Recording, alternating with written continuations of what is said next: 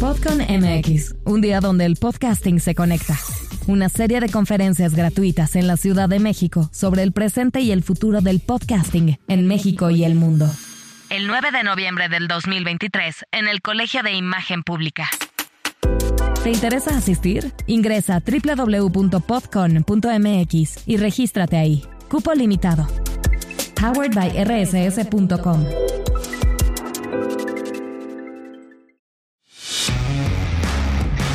Podcastera MX presenta.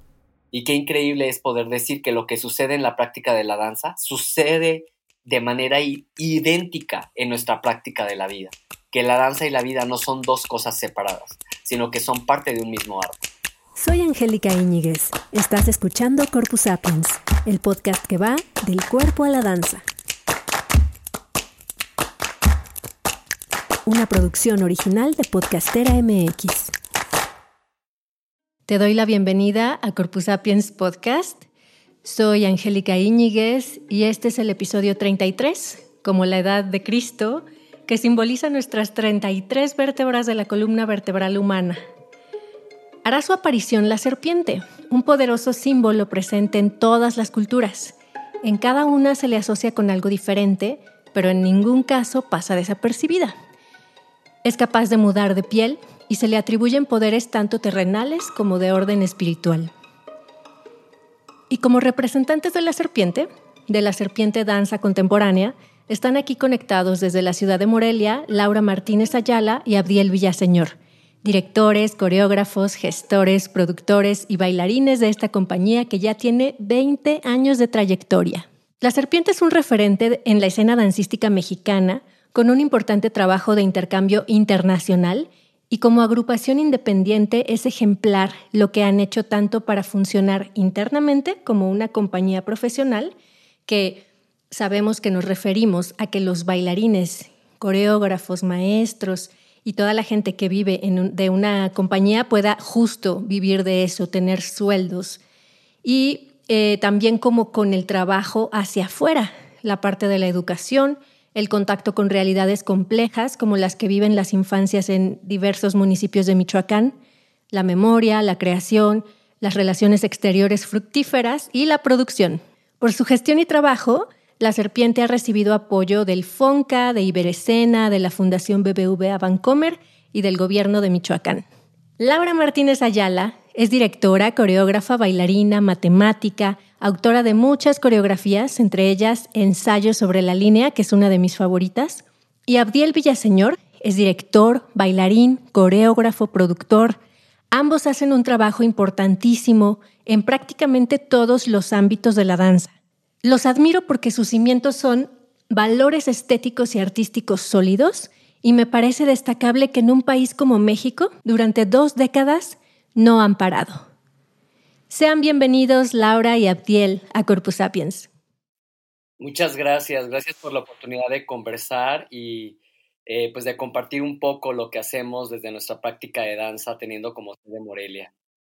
En estas dos décadas, ¿cómo han visto la transformación de la ciudad de Morelia? Esta ciudad tuvo el primer festival de América Latina, que hasta donde entiendo es el Festival de Órgano.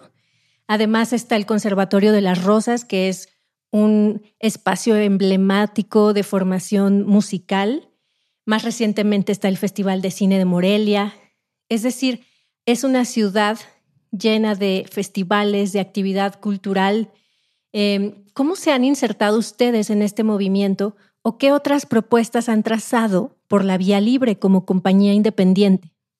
Bueno, sin duda yo creo que, que aquí cabe la reflexión de que somos seres históricos, ¿no? Y venimos decantados por por otras humanidades que tomaron decisiones antes de nosotros en este rumbo de generar plataformas para la difusión de la cultura. Tenemos la fortuna de vivir en Morelia y de generar nuestra práctica desde Morelia, que sí está condicionada por esta oferta cultural. Eh, es muy, muy, muy particular y a mí me parece bien interesante lo que comentas, porque estos festivales eh, que ahora son emblemáticos en el contexto nacional e incluso latinoamericano, como el Festival de Música de Morelia, el de órgano, el Festival de Cine, eh, tenemos Festival de Títeres, tenemos dos de danza, uno de Secretaría de Cultura y el nuestro, Red Serpiente. Los festivales son festivales independientes, son festivales de la iniciativa privada, Son festivales que nacieron por el interés de un particular, pues muy alineado con su pasión de la disciplina para difundir la música. Tenemos el primer conservatorio de música de América, por ejemplo, el Conservatorio de Música de las Rosas. Entonces es una ciudad ante todo musical, pero muy cultural en el sentido de la formación. Eh, a tu pregunta yo respondería que hemos visto cómo se consolidan plataformas de formación profesional, como las licenciaturas en música del conservatorio o las licenciaturas en arte de la Universidad Michoacana. Sin embargo, la oferta profesional ha ido decreciendo en, en mi percepción como muy personal. Digamos que hay poca oferta laboral, sin embargo, sigue habiendo como este estímulo de los festivales y mucho creo que están enfocados también en albergar a un turismo cultural nacional y extranjero, que es lo que le sucede a la ciudad cuando están en, auge o estos festivales, como que se llena. Entonces podemos hablar desde el sector turístico de que tenemos X porcentaje de ocupación turística o una derrama este, a través del sector turismo, de turismo cultural en la ciudad. Sin embargo, yo creo que todavía nos hace falta dar el gran salto que es eh, generar pues una oferta local y un consumo local que pudiera volver autosustentable la práctica profesional en las artes en, Morelia y en Michoacán. Nosotros tenemos históricamente la política de gratuidad y obviamente desde la postura independiente, pues es un factor que influye mucho en que no podamos autosostenernos por consumo directo de nuestras prácticas. Este, esta política ha mermado mucho en la generación de ingresos porque el arte profesional pues no se sostiene solamente de su práctica artística, sino también requiere condiciones materiales eh, de sustento y esas son las que siempre se han quedado cortas y yo creo que al paso del tiempo se han visto disminuidas en, el contexto local. claro, pues yo creo que este es un problema nacional, aunque obviamente puede haber localidades donde esto se acentúe. El tener gratuidad en las actividades culturales puede parecer correcto, pero también puede llegar a ser una medida en contra de la formación de públicos, ¿no? Porque pues no se ha creado una costumbre de ir a pagar por ver danza y puede que se abone a creencias como que los bailarines viven del aplauso o que el Estado debe ser el encargado de subsidiar todas las actividades artísticas. Claro, para mí Morelia es una ciudad cultural más musical ¿no? Es una, para mí, desde lo que yo siempre he percibido en el espacio, es una, una ciudad con tradición musical desde hace mucho tiempo, desde la colonia, y creo que mm, el que haya muchos festivales, em, pues nos puede jugar como en contra también, o sea, hay mucha oferta y poca demanda ¿no? O sea, como que hay, la gente va a, la música, la paga sin pensar, va a los festivales de cine y lo paga sin pensar, pero a la cuestión mm. escénica, creo que eso es una, es una práctica no solamente nacional, sino como internacional. A lo escénico, a lo corporal, pues les cuesta trabajo pagar, porque piensan en su imaginario que la gente que lo, que lo oferta lo está haciendo por por placer, ¿no? Que, que no, no vive de. Entonces, para nosotros, los festivales independientes, pues es complejo. Los, bueno, nuestro festival, que es el único independiente de danza, y a veces eh, creo que hay extensiones de otros festivales aquí de corporales, pero no estoy bien segura. Este, pues es difícil, ¿no? Es difícil tener una trayectoria pues continua. A nosotros pues nos pasó así, ¿no? Nuestro festival de pronto ya no fue anual, ya fue bienal y de pronto fue, pues el tiempo ha sido determinante para nosotros de para para proyectar un festival nos cuesta más trabajo ahora que, que, cuando iniciamos porque creo que toda la política cultural es compleja muy compleja ahorita extremadamente compleja. Creo que es lo más complejo que hemos vivido. Para, para mí, en mi percepción, en los sexenios que llevamos como la serpiente, llevamos muchos sexenios, pero creo que este sexenio es muy complejo. Ok, ese es el contexto. ¿Quieres agregar algo a piel? Y solamente ahorita porque nos centramos un poco en la reflexión sobre el tema festivales y creo que, que justo los festivales son eh, tal vez el menos problemático. O sea, sin duda hay problemas serios de financiamiento, pero quizás el menos porque los festivales ofrecen en la dinámica de compraventa un producto, que es este concierto, que es esta función, que es eh, algo que la gente puede tácitamente ir y nutrirse de ello. Pero la práctica profesional artística va mucho más allá de, de la gestión para festivales. O sea, en el caso de nuestra compañía, por ejemplo, sostener a una compañía independiente que en el momento tiene 11 integrantes en su, en su organigrama y 11 nóminas que pagar, pues complejiza mucho más porque hay servicios que pagar que son de una práctica profesional intangible, que no se materializan en un producto. Y es, es decir, que están centrados en el proceso artístico, en el valor del proceso como práctica, y eso se tiene que pagar. Y entonces cuando traducimos ese proceso eh, a una remuneración económica, pues comienzan los dilemas tanto éticos como después de financiamiento. ¿Cómo le hacemos para financiar procesos? ¿No? Entrenamientos, ensayos, laboratorios de investigación, etcétera. Y esa es la problemática principal a la que nos enfrentamos los artistas independientes, más allá de nuestro trabajo meramente como gestores, que creo que en el caso de México casi que van de la mano el trabajo autogestivo es casi obligado para cualquier artista independiente en el país. Claro, porque casi no te puedes dar el lujo de hacerlo de otra manera, ¿no? Cuéntenos un poco su historia, cómo nació la serpiente, qué valores han sostenido en este proyecto y cómo han logrado mantener a 11 integrantes de una compañía independiente en México durante 20 años de funciones, residencias artísticas internacionales eh, que ustedes han recibido en su sede de Morelia, giras y coproducciones con otros países, organizando un festival en el Teatro Campo y en otros espacios de Morelia. Tenemos 22 años como La Serpiente. La Serpiente surgió cuando Abdiel y yo nos encontramos en un curso de coreografía de Lidia Romero que duró un mes. Estaba en una residencia artística Lidia aquí y, y, nos conocimos ahí en un curso y a partir de ahí empezamos a platicar de lo que nosotros creíamos que era la danza y que no era la danza. Y nos empezamos a juntar y a entrenar juntos y a crear juntos, a laboratoriar juntos a partir de ahí. Entonces tenemos desde el 2001 juntos y pues la serpiente surge de una lluvia de ideas para un nombre. Nosotros habíamos dicho que no podía, no podíamos nombrar a un grupo de danza con la palabra danza. No teníamos esa premisa de no incluir nada de crea danza, nada de esas cosas. Y, y pues la serpiente surge porque creemos que es un, es un animal que tiene una cosmogonía prehispánica importante y su significado es realmente mágico. Es un animal que está en la tierra, pero como Quetzalcoatl también puede volar es un animal que cambia de piel, que se mueve, que no se queda en un lugar y que abre las entrañas para que lo puedan ver. Y por eso nombramos a la serpiente como tal. No sé si quieras decir algo más.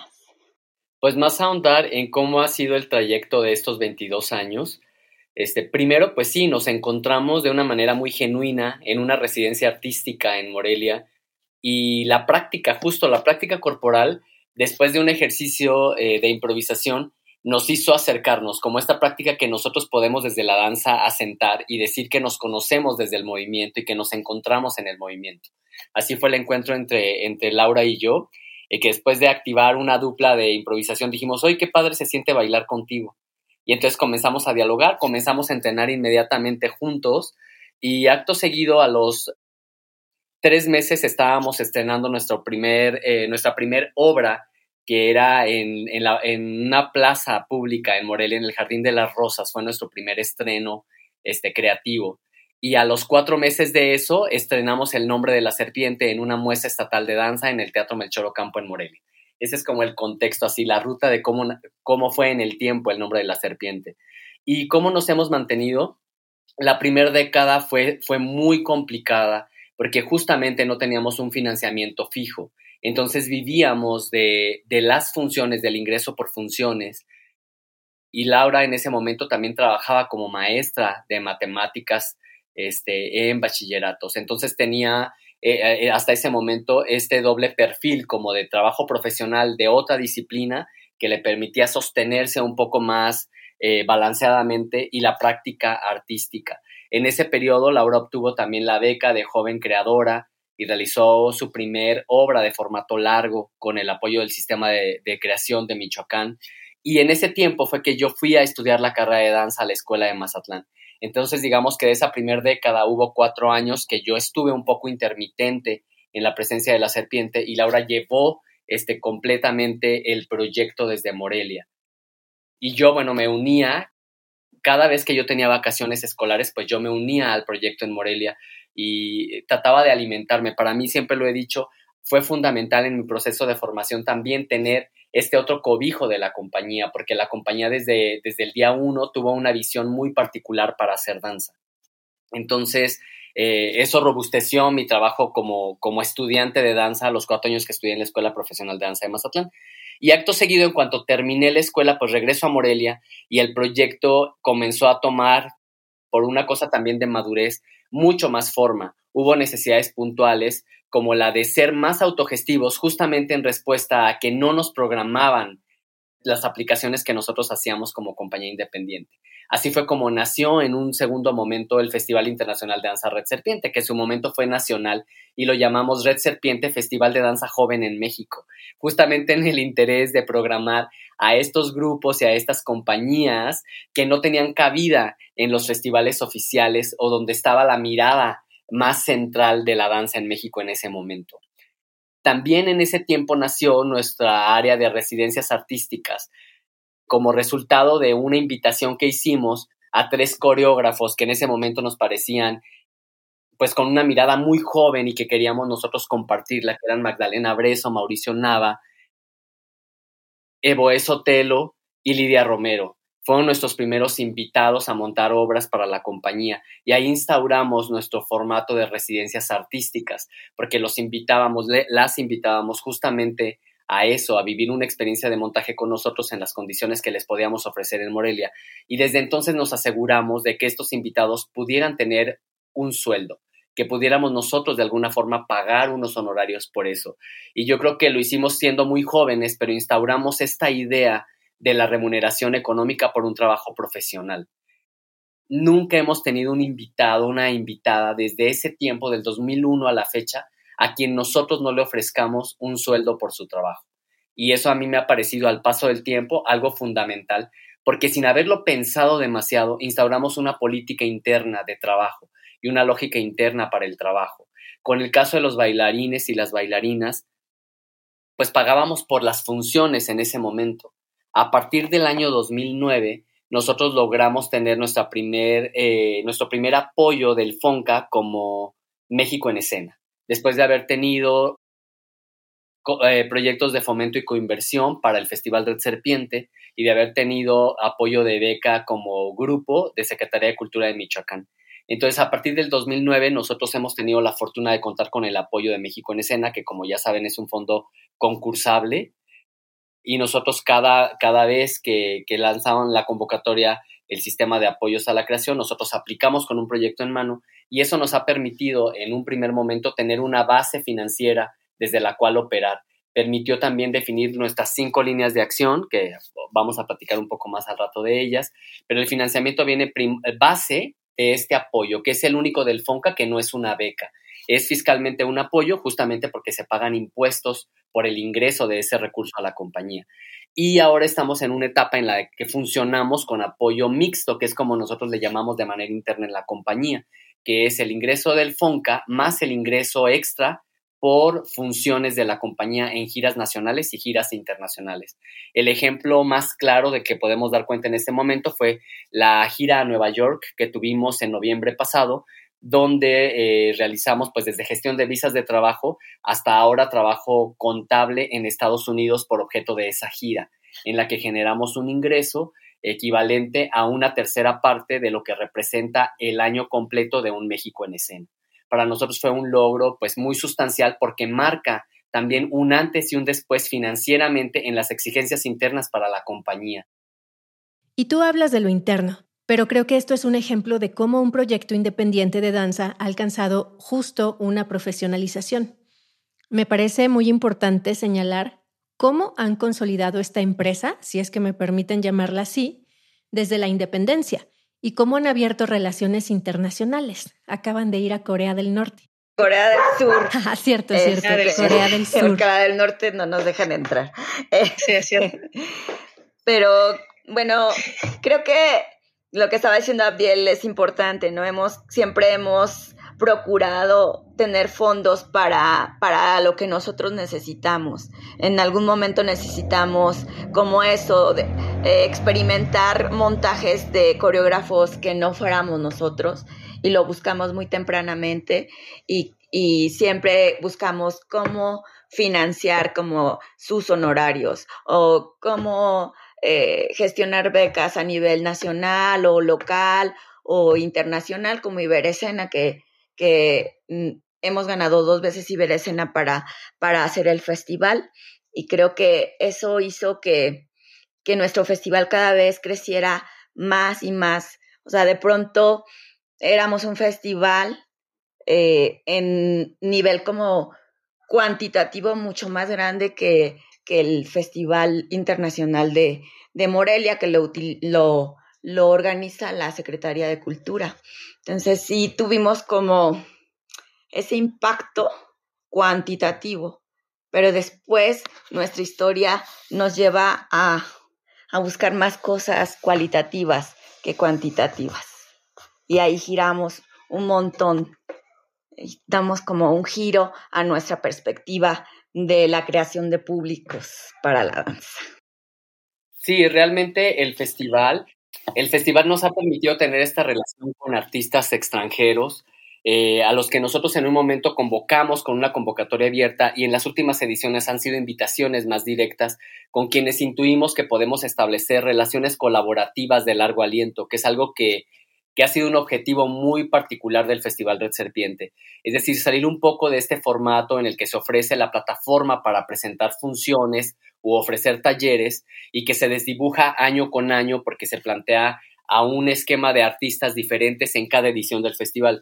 Nosotros tratamos de diversificar esa oferta, pero tratar de mantener una relación de largo aliento con estos participantes, que puedan regresar a Morelia a ofrecer laboratorios, que podamos hacer proyectos de intercambio. Un ejemplo muy claro es justamente lo que ha sucedido con Corea del Sur, en particular con una compañía que encontramos eh, como un par tal cual nuestro. Es una compañía que está igual que la serpiente trabajando de manera descentralizada en el interior de Corea del Sur, en una ciudad que se llama Daejeon. Es una compañía independiente que además tiene un festival independiente que se llama New Dance International Festival, que este año está llegando a 22 ediciones.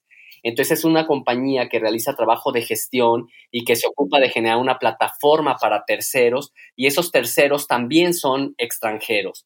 Entonces, pues yo creo que la vida siempre es eh, como muy sabia en ese sentido de cómo conecta las relaciones. Encontramos esta relación de paridad con la compañía Metadance Company y eh, comenzamos a trabajar desde el año 2017 y establecimos un convenio de colaboración para movilidad internacional entre México y Corea del Sur.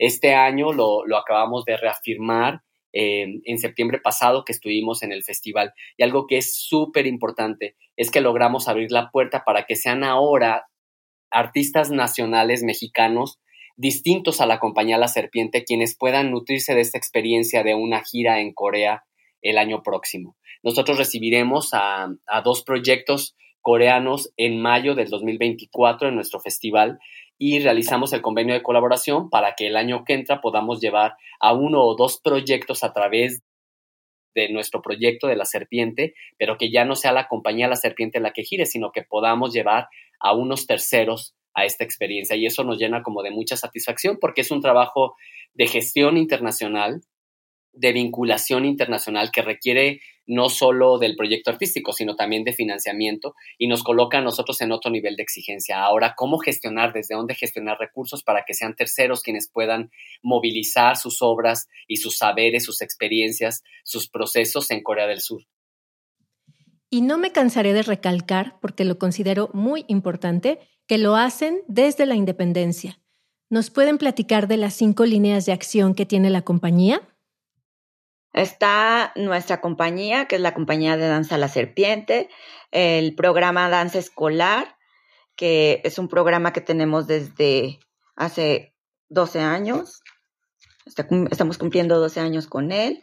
Eh, el programa de el Residencias Artísticas, un centro de documentación de danza del estado de Michoacán, que es el primero como en su tipo en Michoacán, y el festival Red Serpiente. Ahí están las cinco.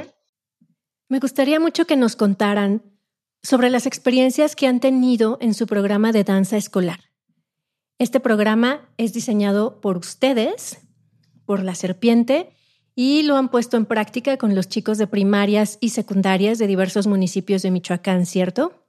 Bueno, danza, danza escolar empezó así tal cual, como buscando públicos para la danza y, creíamos fervientemente que nosotros en, en, las escuelas íbamos a encontrar esos públicos que iban después a ir a un teatro y iban a pagar por una función de danza.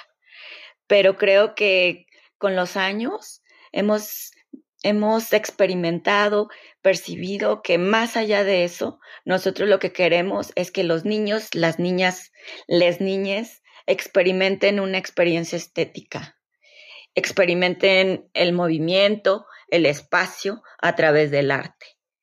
Eh, llevar una experiencia artística a públicos jóvenes, independientemente de si van, si regresan a un teatro o si, o si se dedican a, o independientemente de eso, es realmente nuestro interés llevar como un momento de sensibilidad artística a la gente que pueda percibirnos. Y pues es, es como muy satisfactorio haber estado en tantas escuelas. se ha ido complejizando. Ajá. Dale. Dale. Sí, e, es un proyecto que como, como apunta Lau, se ha ido complejizando porque está muy a la escucha del contexto, en este sentido, del contexto local nuestro. Eh, es un programa que realiza alrededor de 100 presentaciones por ciclo escolar, que en cantidad son muchísimas y que tiene claramente el objetivo de colocar a la danza como un medio, como una plataforma que nos permite encontrarnos para reconocer quiénes somos. Y a partir de ahí, pues agenciar a lo mejor algunos sentidos que nosotros como directores intuimos que podrían ser deseables, como el reconocernos más sensiblemente, como el abonarle a conceptos como la diversidad, como la inclusión, como la aceptación, como el respeto, que son además valores que, intuimos están muy diluidos en la sociedad que hoy tenemos y que todos somos responsables de donde la tenemos, ¿no? Tenemos también muy claro que no es un programa de divulgación de la danza como un producto, es decir, no nos acercamos para divulgar que la, eh, como que la danza sea consumida como un producto o que estas infancias vengan al teatro y consuman, compren un boleto. ¿Por qué? Porque ya lo platicábamos al inicio de nuestra conversación. Morelia no tiene una política este, de costo por la oferta cultural, sino al contrario, es una política de gratuidad. Entonces, es un poco incongruente hacerlo desde ese lugar y además porque sabemos muy bien que la compañía no está interesada como en este lugar de la danza como un producto en sí mismo. Nos interesa más pensarla como un proceso y hemos ido ubicando que en nuestra relación con danza escolar somos nosotros quienes reconocemos el contexto. O sea, es el área de la compañía que vincula directamente la educación a la danza. Es como un binomio danza-educación. Así es como lo enunciamos este, cuando nos, nos preguntan de qué, en qué consiste como danza escolar. Y hemos ido reconociendo que hay una serie de carencias de las que, repito, todos somos y todas somos como responsables en el sector educativo. Y lejos de hacer juicios sobre cómo está o dónde está la educación, tratamos de enfocarnos en qué de nuestra práctica podría ser conveniente poner en relación en términos de los procesos formativos y educativos en las infancias. Entonces, así hemos, por ejemplo, realizado funciones cuando estaba este, la crisis del crimen organizado muy fuerte en Michoacán, nos hicieron una invitación y la aceptamos para ir de manera voluntaria a la zona donde estaba súper caliente en ese momento, como todo el conflicto este, armado por la sociedad civil de las autodefensas. Y entonces nos encontramos con corporalidades de las infancias muy particulares, estas corporalidades que, lo decíamos, están tan cerca de las balas que están completamente activas. Y entonces era como corporalidades que no le tenían miedo a replicar nada de lo que nosotros eh, proponíamos en la parte de expresión corporal. Y eso nos hizo reconocer pues que Michoacán también somos muchos michoacanes y que las infancias son completamente diversas. Y dejamos en ese momento de romantizar mucho la práctica de la danza, para las infancias. Y entonces somos nosotros quienes vamos y reconocemos algo que sucede de manera muy natural, que siempre que salimos de las escuelas, porque Danza Escolar es un programa que sucede al interior de las escuelas de preescolar y primaria, eh, salimos haciendo muchas reflexiones sobre el contexto. Y eso sin duda cruza nuestros cuerpos y modifica la práctica que nosotros tenemos y le da mucho sentido a la práctica que nosotros tenemos en el contexto local. Es decir, danza escolar tiene un impacto muy alto eh, son muchas presentaciones que hacemos, pero Danza Escolar no es, un, eh, no es un programa que estemos socializando nosotros, ni en redes sociales, ni en programas de financiamiento, sino que al contrario, es una práctica muy directa entre los interlocutores de nuestro programa y nosotros, estas niñas, niños y estos maestros y maestras con quien nosotros dialogamos a través del cuerpo en las presentaciones. Ajá, y supongo que no podemos medir el impacto que tiene, pero seguro será de ida y vuelta. Quizá haya realidades o me recuerdo que mi papá, eh, como actor y director de teatro, eh, por mucho tiempo dio clases en la preparatoria 8 de la Universidad de Guadalajara y él hacía montajes que presentaba en primarias y le preguntaban, ¿por qué trabajas en esa escala y no en los teatros importantes de la ciudad? Y él decía, es que a mí me parece que ahí hay una acción muy importante porque Quizá hay niños que sea la única vez que vayan, que vayan a ver danza o teatro en su vida. Hay realidades así. Entonces, em, pues está por un lado esta posibilidad de que para algunos sea la única experiencia que tengan con el arte, otros quizás se sentirán tocados eh, por lo que vean y eso definirá lo que hagan en el futuro, pero sin duda es algo nutritivo para ambas partes. ¿Cómo se han ido nutriendo ustedes de estas experiencias? ¿Tienen alguna anécdota que haya impactado y que haya llegado hasta algún montaje de la serpiente? Creo que, que danza escolar siempre nos ha conmovido bastante. Siempre ha habido muchos, muchos detalles, muchos.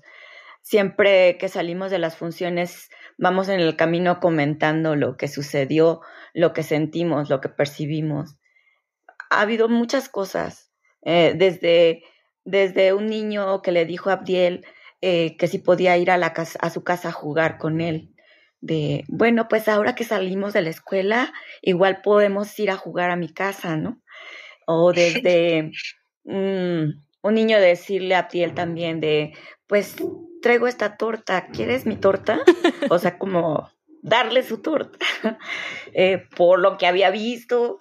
Mm, danza escolar me conmueve mucho, así, mucho no sé si haya permeado en nosotros como creadores, pero como seres humanos sí, fácilmente. Es, han sido unas experiencias conmovedoras que no, no se pueden cuantificar. Y creo que siempre nos dan ganas de seguir haciendo danza por eso por, esas, por esos procesos y por esas experiencias con las niñas y los niños.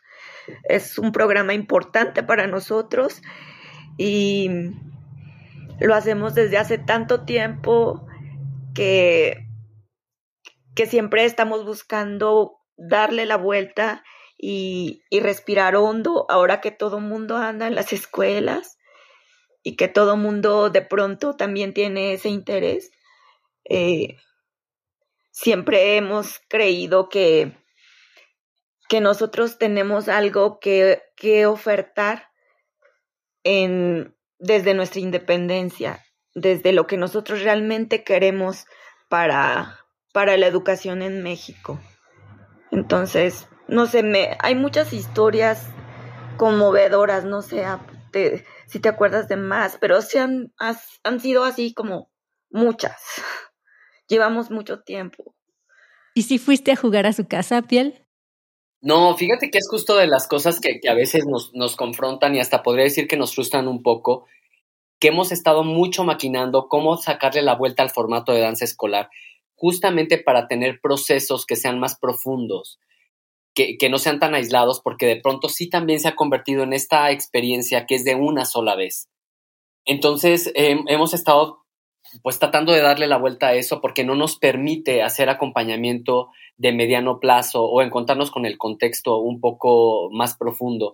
Ahora que nosotros nos descentralizamos también de Morelia y que estamos en un municipio que se llama Cuicho del Canje, estoy convencido de que eso nos va a permitir tener proyectos mucho más cercanos, porque danza escolar algo que ha eh, generado de manera muy contundente en nuestra práctica artística es que nos ha acercado a procesos comunitarios, que nos ha hecho entender de qué se trata lo comunitario, reconocer tanto sus valores como también sus espacios de vacío, eh, desmitificar las prácticas comunitarias y entender que son prácticas justamente porque implican eso, un trabajo activo, un, un sentido de pertenencia activo en la comunidad. Y eso lo hemos ido reconociendo en danza escolar estos ejemplos que pone Lau un poco que pueden parecer aislados, como de que si un niño o una niña este, después de activar una práctica dancística viene y te comparte entonces un poco de lo que es su desayuno, no es tan aislado cuando estás en esta lógica de lo comunitario, porque son ejemplos que te permiten ver la horizontalidad de la práctica de la danza.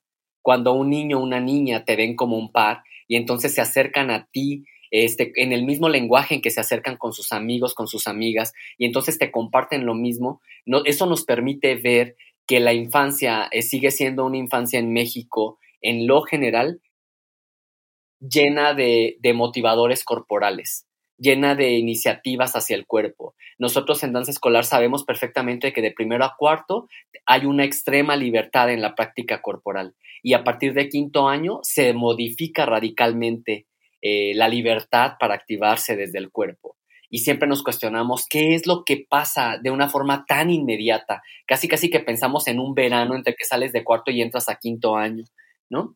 Y entonces a veces hemos ido diseñando estrategias para atender de manera separada como a los grupos de niñas, niños entre 6 y 10 años y los que tienen más de 10 años. Pero estas prácticas y los ejemplos que pone Laura nos hacen a nosotros reconocer que también nosotros somos niños y que es importante eh, no pensar y sentir como niños, sino reactivar nuestro ser niños, nuestros, ser, nuestros seres en las infancias. Y eso lo hacemos pues desde nuestra práctica al interior de la compañía. Desde luego es súper conmovedor porque además encontramos muchos espacios de vacío, encontramos mucha precariedad en todos los sentidos, sobre todo precariedad material. Encontramos condiciones de vida que muchas veces son más cercanas a lo indigno, a lo digno en el contexto rural, pero también encontramos valores muy altos.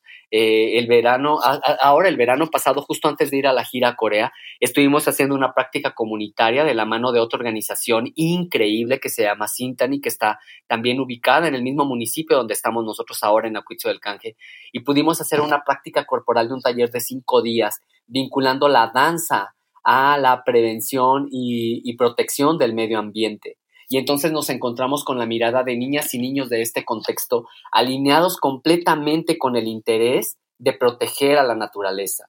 Y fue súper revelador, fueron corporalidades que para nosotros develaron la cercanía con el universo y con el entorno eh, de una manera muy natural y nos permitieron encontrarnos con imaginarios distintos de lo que es una infancia, para dejar de romantizar las infancias. Pongo un ejemplo concreto platicando un día con una de las niñas participantes en el taller que se llama Erandi, le decía, ¿cuál es este, la primera imagen que tienes tú de tu propio cuerpo? Y me contestaba, al momento, con una claridad y una transparencia sumamente poderosos, me decía, la primera imagen que tengo de mí misma es eh, sentada en un surco de la milpa tomándome mi leche a los cinco años mientras mi mamá y mi papá cosechaban, ¿no? Acto seguido me empieza a contar pues que ella este, está en primero de secundaria y a esa edad ya sabe, este, antes de venir a la práctica de danza había ordeñado cinco vacas y entonces terminando la práctica de danza iba a donde el terreno de su abuelo para ayudar a limpiar los surcos porque era época de lluvia y además llegaba a su casa a ayudar en la cocina. Y entonces yo me preguntaba, ¿cuántos saberes hay que están además vinculados no solo con la práctica de trabajo, con la práctica laboral, sino con la práctica de autosustento? De estas comunidades que nosotros tenemos en México, que son las mayoritarias, que saben que si no se trabaja no se come. ¿No? Y en eso pensaba, la práctica artística es completamente alineada con ellos. O sea, somos pares porque nosotros sabemos que si nosotros no trabajamos, tampoco comemos, que nosotros no estamos sindicalizados, que nosotros no tenemos una base, que nosotros no tenemos un fondo de vivienda, que nosotros no tenemos seguridad social, que nosotros no tenemos, y podemos seguirnos al infinito contando lo que no tenemos. Y entonces lo cuento como una historia inspiradora porque me preguntaba, ¿qué es lo que yo tengo que hacer como gente de danza para modificar primero mi realidad? Y enseguida poder intentar modificar la realidad de alguien más al lado mío.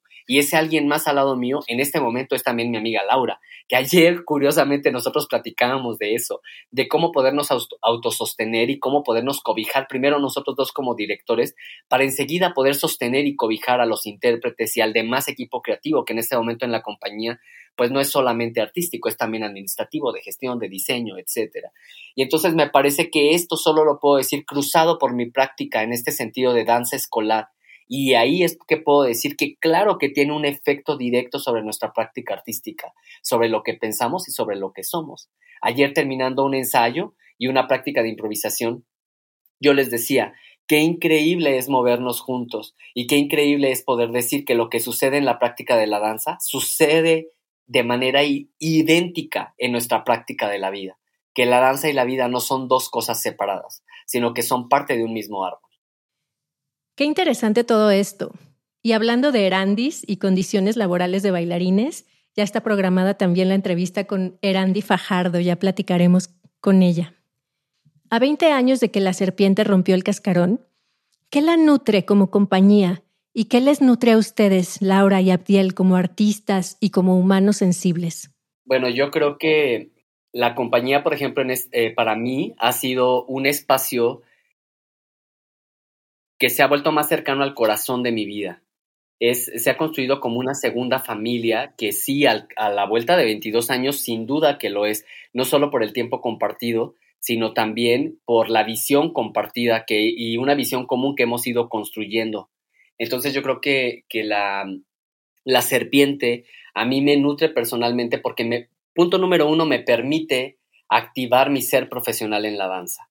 Mi, mi, actividad profesional preponderante en la danza es siempre con la compañía, es como una columna vertebral de mi ser en la danza. Y decía, si la danza y la vida no son cosas separadas, sino que son, parte de un mismo árbol, pues la serpiente es parte de ese tronco, es parte de esa raíz que soy yo como Abdiel y sin duda lo que sucede en la compañía tiene un efecto directo en mi vida, en mi vida personal. Y de la misma forma, creo que yo eh, trato también de tener una práctica personal que pueda alimentar y sostener profesionalmente a la compañía.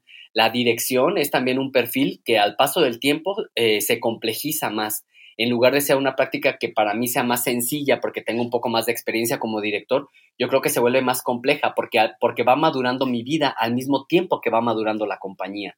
Y así como yo, como Abdiel, voy teniendo necesidades diferentes, la compañía también va teniendo necesidades diferentes. Entonces creo que la serpiente y mi vida personal son sin duda correlatos.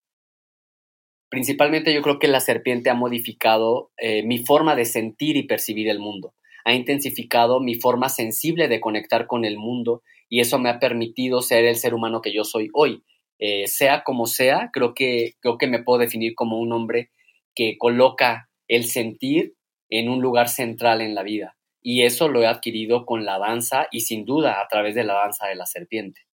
Sí, para mí la serpiente es mi proyecto de vida desde hace 22 años y es gran parte de mi vida. Eh, compartiendo y creciendo con, con Abdiel. Creo que hemos realmente madurado, pasado por muchas etapas de, de la creación de una, de una compañía y de la madurez de una compañía como es a 22 años. Creo que para mí la serpiente realmente sí es mi proyecto de vida principal, de donde yo puedo vertir todas mis ideas, mis sentimientos y mis, percepciones del mundo, donde puedo tener una postura política que es escuchada, mm, donde yo puedo expresarme libremente y donde yo puedo crecer hacia donde yo quiera crecer o donde decidamos crecer juntas, juntos. Eh, para mí, la serpiente y mi vida, así como artista, pues es como comparable, no, no los puedo separar. Creo que, que es mi vida, o sea, es, es mi decisión de vida y es mi estar en el mundo. Mm, yo crezco o, o reflexiono en torno a, los sucesos que, que, pasamos como compañía, como, como seres humanos, ¿no? Creo que Abdiel y yo sí hemos tenido claridad en qué, en qué etapa estamos cada uno de nosotros y, y hemos respetado realmente el, la existencia del otro y creo que por eso podemos seguir trabajando juntas, juntos y, y pues nada, creo que es, es muy enriquecedor tener un lugar donde llegar a, a poder eh, espejear y donde poder experimentar con el cuerpo y reflexionar para el cuerpo y con el cuerpo y por el cuerpo. Creo que para mí es eso, la serpiente. Pues yo creo que la serpiente es un proyecto que hay que seguir. Es un referente porque es un trabajo independiente con valores altos y un ejemplo, me atrevería a decir, de economía circular. Me declaro fan de su trabajo y agradezco que se den el tiempo de esta entrevista, Abdiel y Laura, porque sé que están en medio de viajes, de funciones, de mucho trabajo que realizan cotidianamente. Gracias con el corazón y un gran abrazo a ambos. Gracias, Angélica. Te queremos mucho. Bueno, yo te quiero mucho. Siempre es un placer verte. Siempre es un placer eh, escuchar de tus proyectos, ver que siempre estás eh, atrapando a la danza, que la estás encapsulando, que no la estás dejando que se vaya en la historia efímera que ha sido siempre como eh, estas cuestiones artísticas, escénicas, corporales, y es pues agradecerte por, por encapsular a la danza y encapsular la historia de, de la gente que hacemos danza en México y en el mundo. Yo también los quiero, Laura y Abdiel. Muchísimas gracias, gracias por la oportunidad de conversar en esta idea de que la voz es cuerpo, qué increíble podernos encontrar a través de la voz y desde luego siempre también como el reconocimiento por estos espacios que son vitales porque generan archivo y memoria para la danza. Entonces, muchas, muchas gracias por la oportunidad. Un abrazo súper fuerte también a quienes nos escuchen y pues nada, siempre las puertas abiertas para que se acerquen a la serpiente y ojalá que la vida nos encuentre muy, muy pronto. Sí, por favor sigan las redes, las dejo en la descripción del episodio. Espero que hayan disfrutado este episodio tanto como yo, que lo compartan y les mando un abrazo, estén pendientes de nuestras actividades, estén pendientes de todos los episodios. Si hay algunos que no han escuchado, se pueden ir en el tiempo hacia atrás y dar escuchar, escribirnos, contestar algunas preguntas que dejamos en Spotify. Esta es la cartelera de danza. Toma nota. Hola, mi nombre es Silanda Tostado del Conjunto Santander de Artes Escénicas y me da mucho gusto invitarte a nuestra función de Ónfalos el próximo 27 y 28 de octubre. Lo que verás es un increíble espectáculo de danza contemporánea con la coreografía de Demian Gelet. Puede asistir toda la familia, niños a partir de 3 años. El precio de los boletos es desde los 250 pesos y puedes encontrarlos en www.conjuntosantander.com. No te lo pierdas. Hola, soy Claudia Valdivia, gestora de la compañía de danza Nubem y quiero invitarte a nuestra temporada de funciones de la obra Cuando Dios era mujer. Estas funciones se llevarán a cabo en nuestro foro sede, el foro 790, y serán viernes 20 y sábado 21 y viernes 27 y sábado 28 de octubre, a las 8 de la noche. Los boletos cuestan 200 pesos y podrás encontrarlos escribiéndonos un mensajito directo en nuestras redes sociales. Nos encuentras en Facebook y en Instagram como Nubem Danza. Acompáñanos a esta temporada. Hola, soy Betsaida Pardo miembro del Sistema Nacional de Creadores de Arte. Formo parte de la colectiva Pardo Eli y me da mucho gusto invitarles a la función de estreno de la obra coreográfica Las Doñas el próximo 31 de octubre y 1 de noviembre a las 8.30 pm en el Foro 790. Lo que verás es una pieza escénica danzar intercultural, una ofrenda a nuestra Madre Tierra. Esta obra es para todas las edades y el costo del boleto es de 180 pesos, entrada general y más información nos puedes encontrar en nuestras redes Instagram y Facebook como Pardo Eli. ¿Quieres anunciarte en la cartelera de danza? Este es tu espacio, escríbenos. Gracias por escuchar Corpus Sapiens y por formar parte de este ecosistema de la danza donde cada quien tiene su función. Puedes escuchar, compartir, seguir, anunciarte en nuestra cartelera, ser patrocinador, invitado o coproductor y compartir tu mensaje con una comunidad en expansión. Mándanos un mensaje directo por Instagram a arroba corpusapiens o escríbenos al correo que te dejamos en la descripción de cada episodio y con gusto te contamos cómo puedes participar. Esta temporada de Corpus Sapiens es producida con el apoyo de la Jefatura de Danza de la Secretaría de Cultura de Jalisco.